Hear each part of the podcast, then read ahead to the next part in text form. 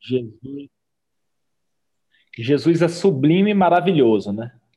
Ele é a perfeição e tem todas as excelências que a gente procura, ou que a gente quer ler, ou que a gente imagina.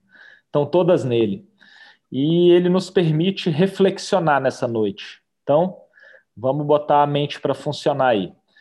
Antes de ir para Brasília, nessas férias ainda, um amigo pensador me emprestou um livro de Paulo, e eu só consegui ler quando cheguei aqui. Está tudo muito corrido, mas vamos acompanhar esse raciocínio rápido aqui. Descartes, ele diz o seguinte: na verdade, ele não acreditava na realidade de mundo antes da existência de Deus ser apresentada. Vou repetir, ele não acreditava que esse mundo é real, um pouco como Salomão. Tudo é uma ilusão. Antes da existência de Deus ser apresentada. Isso que ele dizia. Vamos entender melhor isso. Vamos entender a realidade do mundo do Davi e do Arthur. Davi é meu filho de sete anos, Arthur é o filho do Artimes aqui de nove anos. Eles estavam indo aqui, passando aqui por Belém, e aí eles viram um presídio grande de americano. Aí o Artimes explicou assim para eles: olha, ali é o lugar onde ficam os presos. São pessoas que fizeram mal e que têm que ficar ali separadas para não fazerem mal para outras pessoas. E aí o Davi logo começou. Se não tivesse dinheiro no mundo, eles não roubariam. Aí eles não estariam presos. Aí o Arthur falou assim: não, mas eles roubariam escova de dente. Aí o Davi falou assim: não, mas se a escova de dente tivesse com pasta, eles não roubariam mais. E aí ficou nessa discussão. Essa é a realidade de mundo deles. E agora, voltando para cá, a gente colocou a mala na esteira ali do aeroporto, e aí Davi perguntou, né? O taxista veio ouvindo a conversa. Pai, essa esteira vai de Brasília até Belém e não para? Aí a gente foi explicar para ele como funciona, né? Mostrei o carrinho vindo no avião, pegando a mala por baixo, conduzindo até outra esteira, como que funciona. Aí ele conseguiu entender melhor essa realidade. Mas olha só, essas realidades são embaralhadas até hoje. Em Levítico 19, que é um livro da Bíblia, Levítico capítulo 19, verso 19, um livro da lei, tem a seguinte lei, que lá no finalzinho desse verso diz assim: não se pode usar dois tipos de tecido de roupa, lã e linho misturados. Ou seja, nessa camisa não poderia ter lã e linho junto, não poderia ter dois outros tipos de tecido. Ou não poderia usar uma cueca de lã e uma camisa de linho. Tinha que ser toda a roupa no mesmo tecido, senão eu estaria violando a lei. Tem alguma coisa mais exterior que isso? Eu não consigo ver uma coisa mais exterior que isso. Isso não tem nada de interior. É totalmente o externo. Para Moisés, pessoal, entregar essa lei, o que, que aconteceu?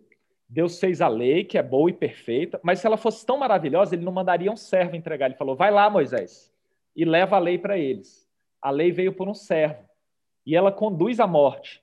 Esse é o caminho principal que ela leva. Mas o que, que acontece? É mais uma realidade de mundo ainda existente hoje. O pessoal ainda vive muito disso. Mas vamos, vamos sair um pouco dessa lei. Olha só. Na época de Paulo, que era a mesma época de Jesus, os dois nasceram praticamente juntos, mas não se encontraram ainda em vida. No lugar que Paulo habitava, havia duas escolas opostas. Uma era do mestre Iléu, que era totalmente rígido, e a outra era do mestre Gamaliel, que era sensato, bondoso, liberal. Quem aqui já teve um mestre ou já conviveu com um mestre? Quem quiser entender melhor essa coisa de mestre, a gente está indicando a série chamada Navileira. É uma relação de mestre e aluno fantástica para os tempos de hoje. Foi gravada há pouco tempo na Coreia do Sul. E é fantástica. Mas Gamaliel era bom, um homem excelente. E ele não era, ele era um mestre da lei, mas ele não era totalmente radical com a visão assim. Certa vez ele falou para algumas pessoas que queriam condenar os discípulos assim: olha, se vocês condenarem esses homens, pensem no seguinte: se a obra for deles, ela vai ser destruída por si mesma. Mas se, se for de Deus, vocês vão estar lutando contra Deus. Nenhum mestre da lei tinha uma visão assim. Mas mesmo assim, aprendendo com esse mestre, Paulo ainda era implacável, rígido e bom no que fazia. perseguidor de cristãos, mas teve essa semente de Gamaliel plantada. Quem pode ler aí para mim Filipenses 3:5? Filipenses 3:5. É uma definição de Paulo sobre ele mesmo. Uma das definições, né? Filipenses capítulo 3, verso 5. Quem achar primeiro? Filipenses capítulo 3, verso 5. Fernanda vai ler aqui. Não, porque minha Não? ela é com Ah, então quem achar primeiro aí. Então não dá para saber qual é o cinco. Ok. Filipenses quanto? Capítulo 3, Três, verso cinco. 5. Olha aqui na mão. Vai lá. Verso 5. Três, cinco. Aqui. Circuncidado no oitavo dia de vida, pertencente ao povo de Israel, à tribo de Benjamim, verdadeiro hebreu, quanto à lei fariseu. Quanto à lei, um fariseu. Continua. Continua? Quanto ao zelo, Quanto ao Perseguidor. zelo, perseguidor da igreja. Quanto à justiça, que há na lei, irrepreensível. pessoal, ele era perfeito no que ele fazia. Ele matava, ele prendia cristão e ele tinha a lei toda decorada. Agora, olha só, como é possível para um homem desse, Paulo, que se considera com tripla nacionalidade, de espírito politeísta e judaico, por educação, logo em seguida vir e pregar Jesus como Messias? Não parece meio antagônico? Ele foi criado, viveu tudo ao contrário. De repente, no encontro com Jesus, depois que Jesus morre, vem a luz do céu e ele muda radicalmente. Como isso é possível? Quando um espírito, além do natural, tem um encontro com algo natural, o impossível acontece. E aí Paulo começava a dizer as seguintes coisas: Não sou eu que vivo, o Cristo vive em mim. O meu viver é o Cristo. É a redenção pelo Cristo interno. As coisas começaram a ficar interioranas. Foi a morte tragada pela vida. Nesse mundo aqui a gente não ouve essas coisas. Como a morte pode ser tragada pela vida se a morte é o fim? Nesse mundo aqui a gente ouve que a morte é o fim. Mas Paulo diz que a morte foi tragada pela vida. Porque Cristo, ele entrega a vida dele quando ele quer. E ele pega de volta quando ele quer. Porque tudo é dele. Todas as coisas são para eles. Os conteúdos mais difíceis hoje vão se tornando cada vez mais transparentes. E Paulo continua: a letra mata, o espírito dá a vida verdadeira. E a gente vai vivendo pelo espírito, cada vez mais. Essas palavras não devem somente ser analisadas intelectualmente, mas elas têm que ser vividas e vivenciadas intuitivamente. A gente tem que seguir elas por intuição também. Como assim? Vocês começam a ouvir essa mensagem e falam: é isso, é isso que eu acredito. É isso, você sente que é isso, você sabe que isso é o certo. Vem alguma coisa dentro de você que diz que isso é o certo. É como se no mundo antigo Paulo não fosse real antes da apresentação de Jesus, porque todas as coisas principais mudam. O mundo dele mudou 100%. De perseguidor, ele passou a ser o pregador. Agora, vamos voltar para a realidade dos meninos. Esses meninos têm 5 e 7 anos e eles já têm noção do mundo que eles vivem. Eles sabem que é um mundo capitalista, onde o dinheiro que manda. E o que, que significa dinheiro na expressão da Bíblia? Em muitas Bíblias vai estar a tradução mamon, para quem leu a lição de hoje, que representa o terceiro pecado, a ganância, o próprio anticristo, devorador de almas, um anjo caído forte. Esse mundo, ele faz a gente colocar o dinheiro acima de Cristo e de Jesus. E faz a gente, com as nossas próprias forças, buscar as coisas. Vamos ver a lição de hoje. Lê aí, Fernanda. Lucas 16.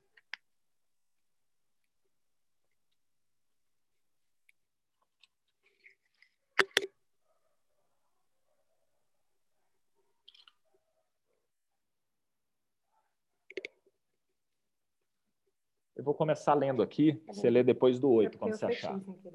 Tá. A gente falou, falou dos meninos, falamos de Paulo, agora bora falar de Jesus, por meio do Espírito Santo. O médico Lucas escreveu o seguinte: Tá aqui já, quer? Lucas 16.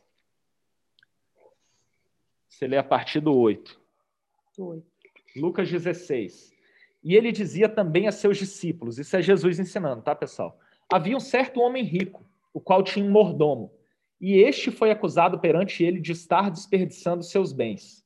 E ele, chamando-o, disse-lhe: O que é que isso que eu ouço de ti? Entrega a conta da tua mordomia, porque já não podes mais ser meu mordomo. Então o mordomo disse consigo: O que eu farei? Pois o meu senhor me tira a mordomia. Cavar eu não posso. De mendigar eu tenho vergonha. Eu resolvi o que fazer. Quando me tirarem a mordomia, para que eles possam me receber em suas casas. Assim, ele chamando a si a cada um dos devedores do seu senhor, disse ao primeiro: Quanto tu deves ao meu senhor? E ele disse: Cem medidas de azeite.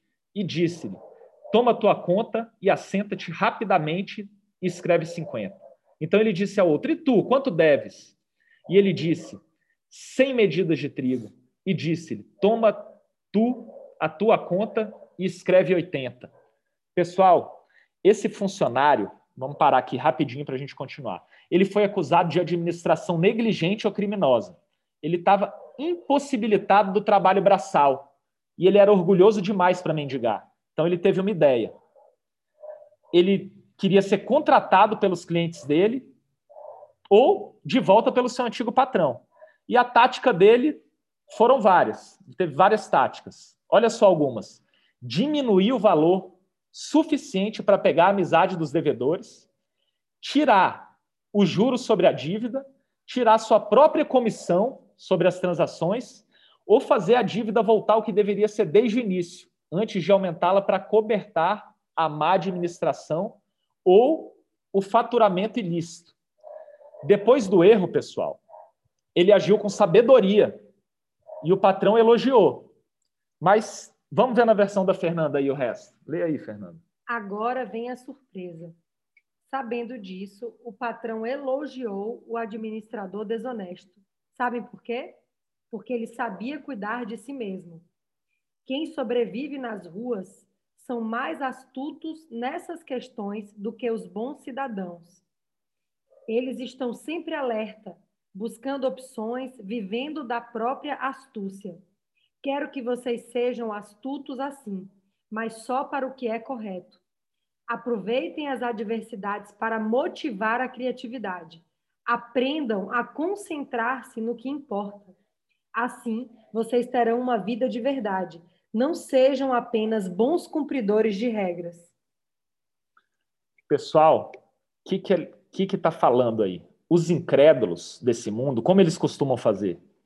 Eles fazem da seguinte forma: tratam uns aos outros com astúcia para fazer amigos desse jeito, na malandragem ou com coisa errada. O que, que Jesus está ensinando aqui? Os filhos da treva, os filhos das trevas, desde a geração dele até essa geração nossa, eles são mais espertos que nós, filhos da luz. Então, o que, que a gente tem que fazer? A gente tem que aprender com essa esperteza deles, que a gente está no mundo, só que usar para o bem. A gente tem que usar para o bem. Antes de conhecer o infinito perdão de Jesus, é difícil de fazer isso. Mas quando a gente conhece, a gente começa a praticar. Lê aí o resto, Fernanda. Até qual você quer que ler? Lê até o 16 agora. Jesus prosseguiu. Se você é honesto nas pequenas coisas, será honesto nas grandes coisas. Se você é desonesto nas pequenas coisas, será desonesto nas grandes coisas. Se você não é honesto em cargos menores, acha que alguém irá promovê-lo a gerente? Nenhum trabalhador serve dois patrões. Ele vai odiar o primeiro e amar o segundo, ou irá valorizar demais o primeiro e desprezar o segundo. Vocês não podem servir a Deus e ao dinheiro. O 16, é? Lê até o 16. Aí aqui o meu 14 ao 18. Tá, deixa que eu leio do 14 ao 16. Olha só. E também os fariseus, que eram ambiciosos, ouviram todas essas coisas e zombavam dele. E ele disse-lhes: Vós sois os que justificais a vós mesmos diante dos homens, mas Deus conhece o vosso coração, porque o que entre os homens é elevado, perante Deus é abominação. A lei e os profetas duraram até João. Desde esse tempo, o reino de Deus é pregado. Pessoal, esse verso 16, parte A, ele pega a mensagem inteira. Vou ler a primeira parte dele. Amor, A- amor, desculpa, é, olha isso aqui.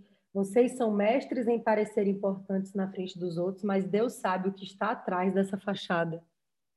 Dessa versão. do- Exatamente. é, Verso você até 16. sublinhou aqui. A lei e os profetas duraram até João. Acabou esse estilo de vida, esse modo de vivência, do ritual externo, da lã e do linho. Não se pratica mais isso. Duraram até João Batista. Com a chegada de Jesus, isso muda. Desde esse tempo, desde que Jesus desceu, o reino de Deus é pregado. Quais são as narrativas do reino? Realidade da presença de Deus e o poder de Deus. Olha as dificuldades para a gente sentir isso na nossa vida. Ó. Realidade da presença de Deus o tempo inteiro em vocês e o poder de Deus. A realidade da presença de Deus é mais fácil para se sentir primeiro. Agora, ver o poder de Deus manifestado é a mais difícil. Por quê? Porque a Bíblia diz assim: não colocarás o teu Deus à prova. Mas o que, que a gente faz o tempo inteiro? Que a gente não se cansa. A gente faz muito isso, a gente negocia, a gente chantageia, a gente barganha. A gente fala, Deus, mas eu estou seguindo aqui agora, como é que não vem as coisas para mim? Isso é o tempo inteiro. Então, pessoal, o que eu espero que colhe para vocês hoje é o seguinte: antes de conhecer esse infinito perdão de Jesus, a minha realidade de mundo era outra. Esse mundo mudou completamente depois disso. O olhar das pessoas, o sair, o andar, o ver cada cidadão no olho, o ver como acontecem as coisas do mundo, andar com ele o tempo, o tempo inteiro. Então, Descartes estava certo. E Eclesiastes também, que dizia que tudo é uma ilusão. Salomão escreveu essa carta, né? Tudo é uma ilusão. A partir do momento que você enxerga Jesus, conhece ele, a- o seu conceito de mundo, a sua realidade de mundo muda. O mundo passa a ser outro. Eu espero que o mundo de vocês seja transformado também. Essa é a lição de hoje. Amém. E aí, queridos, alguma pergunta? Alguém quer fazer alguma observação? Sim, não. Diga aí, pai.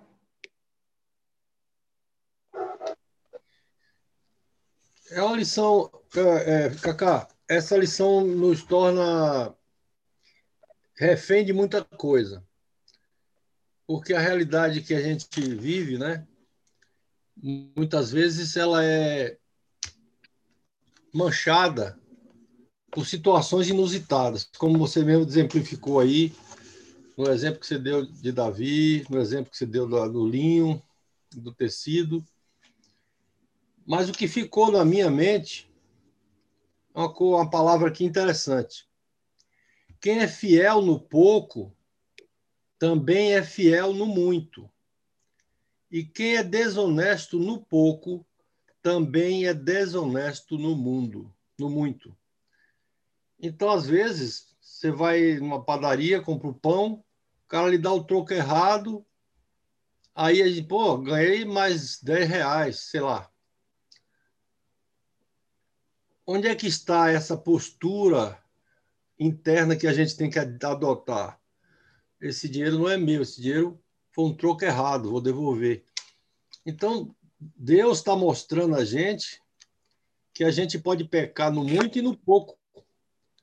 Pode ser que 10 reais possa não faça diferença para nós, mas para alguém que está ali contando o dinheiro ali para poder dar a prestação daquela conta, que é como está dito aqui, ó, o administrador, né, desonesto, agiu astutamente, mas qual é essa astúcia? Essa astúcia da enganação, essa astúcia do tirar proveito, essa, essa lição é muito aplicável a todos nós, porque a gente tem que ser parâmetro de exemplo para os nossos filhos, conforme Cacá falou. E às vezes é por, por pequenas coisas a gente comete grandes erros, tanto presentes quanto futuros. Eu gostei muito da, da, da palavra como você trouxe, Cacá, e cabe a nós prestarmos atenção a esses pequenos detalhes para que esses detalhes não sejam não, não, não, não, nos, não nos devore a gente, né? Aquilo, aquele está escrito na, na, na, nas múmias, né? No, no, nas pirâmides. Decifra-me ou devoro-te. Mais ou menos assim. É isso aí. É isso que eu queria complementar aí. Olha, eu ouvi isso aí de um pensador, viu, Fernandão? Ontem, indo para um aniversário. Fernando ouviu junto comigo. Mais alguém? Andrise, Nani. Jacande, seu microfone está no mudo. Você está falando com a gente, Candinha gente tá está falando tá aí? Tem que tirar do mudo aí, Candinha.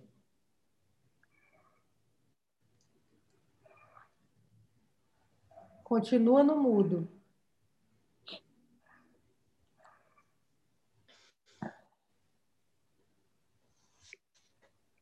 Nani, Andrise, Nayana, enquanto Candinha tira o microfone do mudo. Tirou a tela, Candinha, agora. É, sabe, Cacá, quando esse mordomo a gente pensa, ele.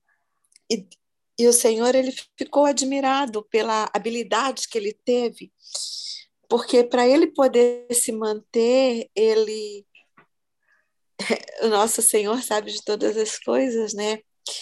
Nisso tudo ele teve misericórdia com o pobre. Ele agiu com misericórdia com o pobre, entendeu? E além de tudo, ele fez amigos naquele meio, entendeu? E às vezes, quando a gente, a gente, uh, nós, né, é, queremos ser tão, como é que eu vou dizer para você, tão inflexíveis queremos ser tão corretos dentro daquilo que a gente toma como correto. E esse homem, ele, ele fez amigos, porque depois ele ia precisar desses amigos, entendeu? E ele, mesmo não sendo o dinheiro dele, sendo do senhor dele esse dinheiro, ele era mordomo e ele ia deixar de ser mordomo, mas o senhor, ele admirou a forma como ele teve misericórdia daquele pobre, entendeu? Daquelas pessoas que não tinham ele pensa, a gente olha e pensa que ele foi um enganador, não é isso? A, a, a percepção que a gente tem é que ele foi um enganador, mas o Senhor dele admirou a habilidade que ele teve, entendeu? Em lidar com essa situação e fazendo amigos naquele momento, porque ele ia precisar daqueles amigos quando ele deixasse de ser mordomo. Ele ia, ele ia deixar de ser de ser mordomo e ele ia precisar desses amigos que ele fez naquele momento. Então, o senhor dele achou louvável a habilidade, habilidade que ele teve. Eu acho bem interessante isso. E sempre eu, eu achei, eu, eu reflexionei, como você falou, né? Eu fiz muitas reflexões sobre isso. Uh, também uma coisa interessante, né? Sobre as crianças conversando, Davi, o, como é o nome da outra Arthur. criança? Arthur. O Arthur. E nessa, nessa, nessa conversa deles, a gente pode perceber a percepção de mundo que eles têm. Mas você iniciou falando uma coisa interessante. Deus, ele deu a lei através de um servo, mas quando ele veio trazer a graça, Deus propriamente dito, pessoalmente veio trazer a graça. E isso é fantástico. A tua palavra, é, a palavra que o Senhor te deu para mim, combina nisso. Quando Deus deu a lei, ele mandou um servo. Mas quando a graça veio, ele mesmo, ele mesmo se hum. mostrou como homem e veio trazer a graça. Fantástico isso, Cacá. Glória a Deus por essa palavra. Maravilhosa. Amém. Charles, quer falar algo? Não, a Nani já falou. Amém. Ai, que bom, querido. Chacande, quer falar, tia? Você, você conseguiu destravar o microfone? Está falando, está ouvindo aí? Estamos. Está ouvindo? Estamos. Ah, não, eu ia falar que caiu, desde ontem que eu li isso aí, que caiu para mim como uma luva nesse, nesses últimos dias. Que bom. Mas é, foi bom, foi muito bom. Porque me clareou a mente muita coisa. Que bom, tia. Fico feliz. Que bom. é isso, não estou muito Coisa boa. Uma lição muito atual. Amém. Então é isso, queridos. Vamos para a nossa oração final. Bora lá. Andrize, você pode fazer a nossa oração final, meu irmão? Andrize está na área. Acho que ele. Será que está ouvindo? Está ouvindo. Oi, queridos. A Uhum. gente não está falando muito porque está caindo Ah, a tá. Tudo internet. a Então não se preocupe, não se preocupe. Eu vou Mas- fazer. Mas eu queria, eu queria dizer rapidamente que essa, essa palavra ela é desafiadora para a gente entender, né? É, Porque é, a, a atitude dele, né? Então, é, Cacá foi, explicou muito bem aí para gente. Eu mesmo, eu queria também um outro esclarecimento assim sobre, sobre essa palavra, eu já vi. E realmente é, conseguiu atingir um objetivo aqui, que é a gente é, usar da nossa inteligência, né, para o bem, para o bem, né, para evangelizar, para semear. É isso que Jesus quer, né, com honestidade. É isso que Jesus quer. Ser fiel no pouco e no muito, né? Exatamente. Acho que é da gente. Nos dá, assim, muitas coisas pequenas, né? Para ver como é que a gente vai tratar, como é que a gente vai lidar, né? Principalmente nessa parte aí de dinheiro, a parte de, de responsabilidades, coisas de confiança. E ele nos testa, né? Com situações que a gente é, é provocado, né? A, a, a, é tentado, né? É, a fazer algo que não agrade ao Senhor, né? Propostas indecentes, coisas erradas, desvios.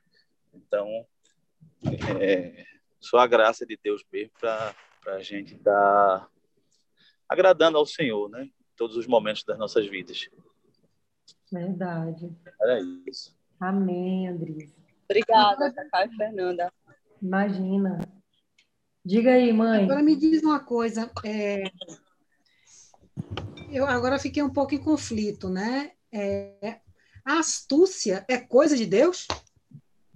Se você usar para o bem, sim, é o que ele fala nessa lição. Ele fala assim, mais ou menos essa ideia. Nós, como credores de Jesus, a gente pega o nosso dinheiro e a gente não usa bem para trazer as pessoas para o reino dele, para converter. A gente não tem essa astúcia. Agora, se a gente pega a astúcia dos nossos irmãos do mundo que operam mal e usa ela para o bem, para trazer os irmãos, a gente vai trazer uma legião de gente para o reino de Deus. A gente vai salvar muita vida. É mais ou menos essa ideia que ele quer dar. Pega essa astúcia deles, eles são espertos, são habilidosos, igual o mordomo fez. Só que para o bem. A gente vai usar para o bem. E na minha versão É uma tá assim, esperteza para o bem. Quero que vocês sejam astutos assim, mas só para o que é correto. Pois é. Mas aqui no texto, o cara, eu, eu não achei que ele agiu para o bem. Corretamente, não. Hã? Nesse caso aqui, que não, Fafá, ele não, administrou mal. É o exemplo do mordomo, ele administrou Ah, ele mal, administrou ou talvez mal. até tenha sido negligente, talvez até criminoso. Então, Isso. Jesus está dando o exemplo de como ele foi astuto. Uhum. Só Mas, Cacá, Mas é numa reflexão mais profunda, quando o Senhor louva a conduta dele, viu, é, Cacá e Fafá, ele, ele fe, acabou fazendo bem para o outro, entendeu? Quando ele diminuiu a conta. Ele fez bem para o outro. Por mais Mas que ele ele não tenha, ele ele tenha, ele tenha vilipendiado o seu Senhor, mas ele fez bem para o outro. Ele fez bem para o outro com interesse, porque ele tinha que Isso. fazer amigos, entendeu?